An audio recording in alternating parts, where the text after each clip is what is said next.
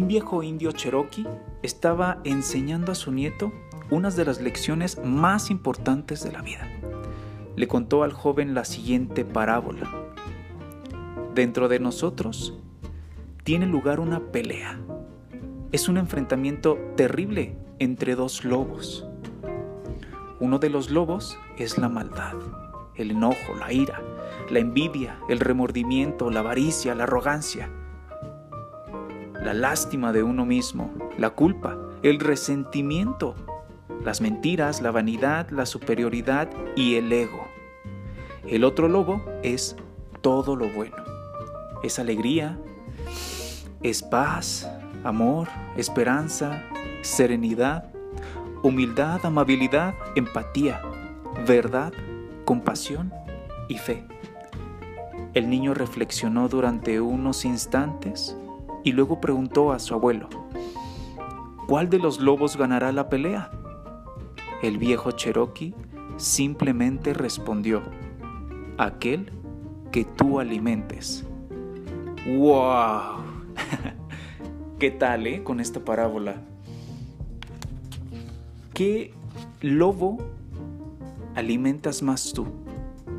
¿El malo o el bueno? ¿Te das cuenta cuando los alimentas? Yo creo que no.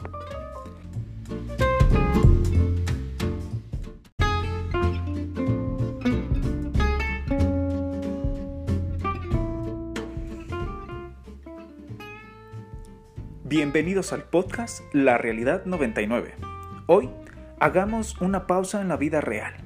Vamos a hablar de situaciones reales que pueden o no afectarnos de manera directa o indirecta.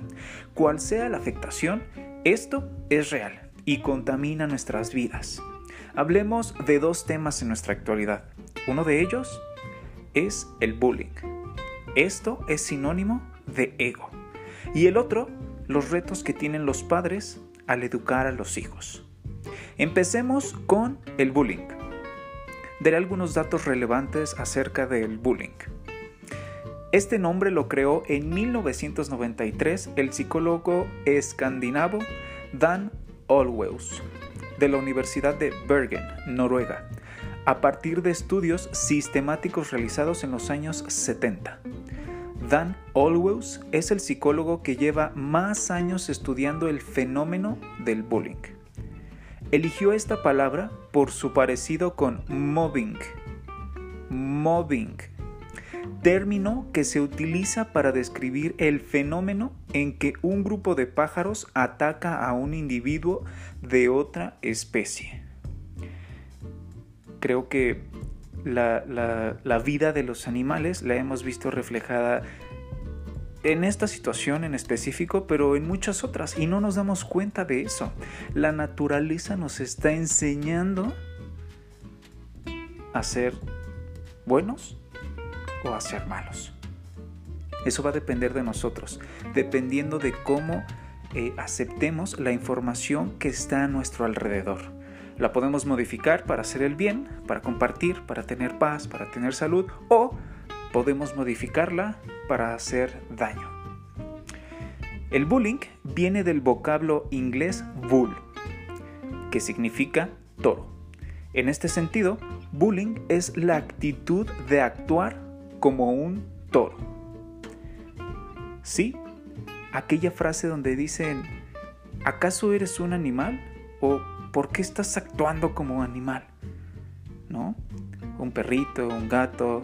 Bueno, en algún momento te han de haber dicho si eres un animal. Pero no me refiero a eso. El bullying ocurre cuando los niños o adolescentes son atormentados continuamente por otro u otros con más poder, ya sea por su fortaleza física o por su nivel social. ¿Cómo relacionamos esto con lo que les he contado? Bueno, primero, la falta de luz o educación o sabiduría, como tú prefieras llamarlo, de la que carecen estas personas es inmensa.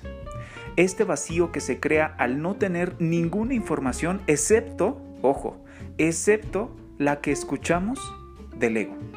¿Sí? nos hace reaccionar. La información que tenemos del ego nos hace reaccionar ante lo que tenemos a nuestro alrededor. Estas personas tienen miedo al monstruo.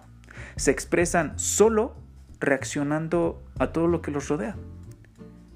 El tiempo, por ejemplo, nos da la oportunidad de obtener mm, monedas de oro. Sí, que después podremos dar a quienes las necesiten.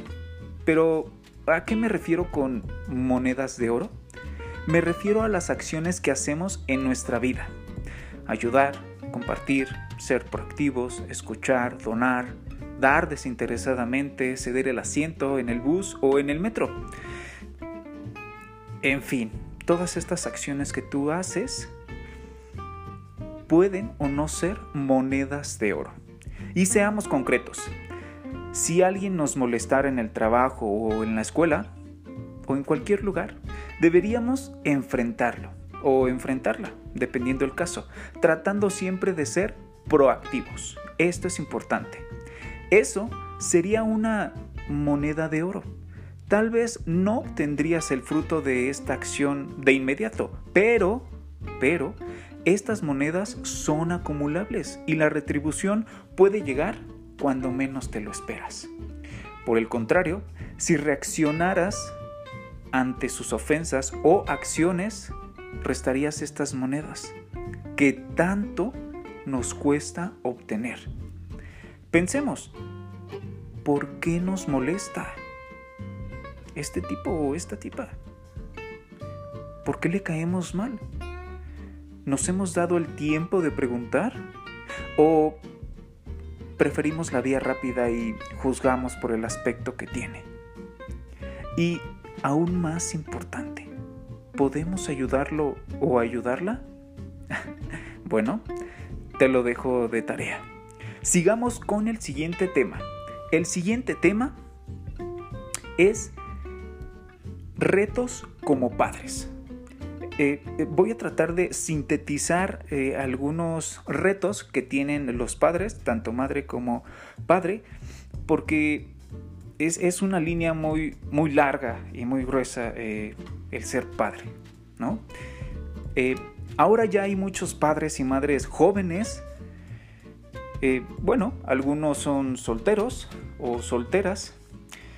Y la separación, hablando de este punto, la separación de las parejas sucede por el miedo al ego. Sí, el nacimiento de un ser humano es demasiada energía para la pareja que lo concibe. Y muy a menudo no sabemos cómo manejar esta energía en nuestra vida y decidimos reaccionar ante lo que sucede. Nos preparamos para huir. ¿sí? Nuestro cuerpo, nuestros sentidos, nuestras emociones se están preparando para huir. En cuanto escuchas estamos embarazados, tu chip cambia a huir en vez de afrontar esta situación. Tal vez lo que digo suena ahora algo muy normal. Tengo un bebé, estoy soltera, esto es normal, pero no debería de ser así. Muy al contrario, sabiendo que podemos reaccionar según el ego, teniendo en cuenta esta información, deberíamos estar preparados y vencer el miedo. Tomar la decisión de ser padre o madre, no por el título, no, sino por el amor y la sabiduría que atraemos a nuestra vida al guiar y al revelar en tu hijo o hija un ser de energía positiva infinita, capaz de poder cambiar, ¿por qué no?, al mundo. Seamos concretos. Algunas de las situaciones con las que tienen que lidiar los padres pueden ser, y son algunos ejemplos solamente, la educación en valores o educar para la felicidad o educar para que descubran su identidad y alcancen su autonomía.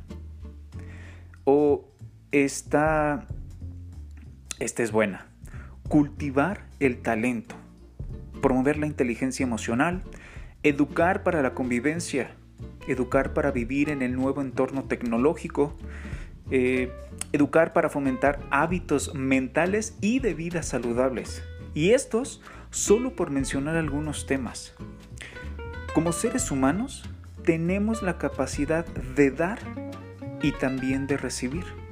Nosotros, como hijos, tenemos las mismas capacidades y las tenemos que ir descubriendo y desarrollando.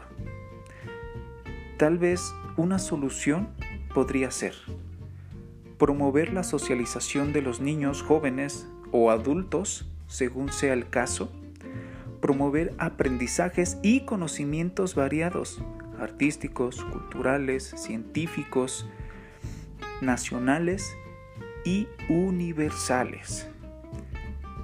Todo esto va relacionado al ego.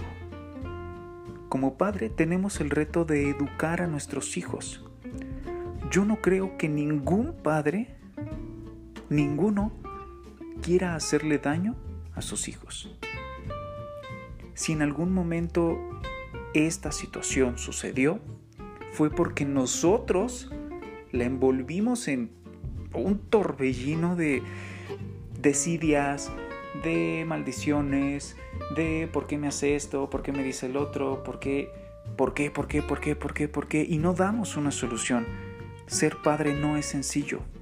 Si tú eres padre, eres madre, hijo, esposo, novio, novia, date la oportunidad de dar y recibir con el corazón.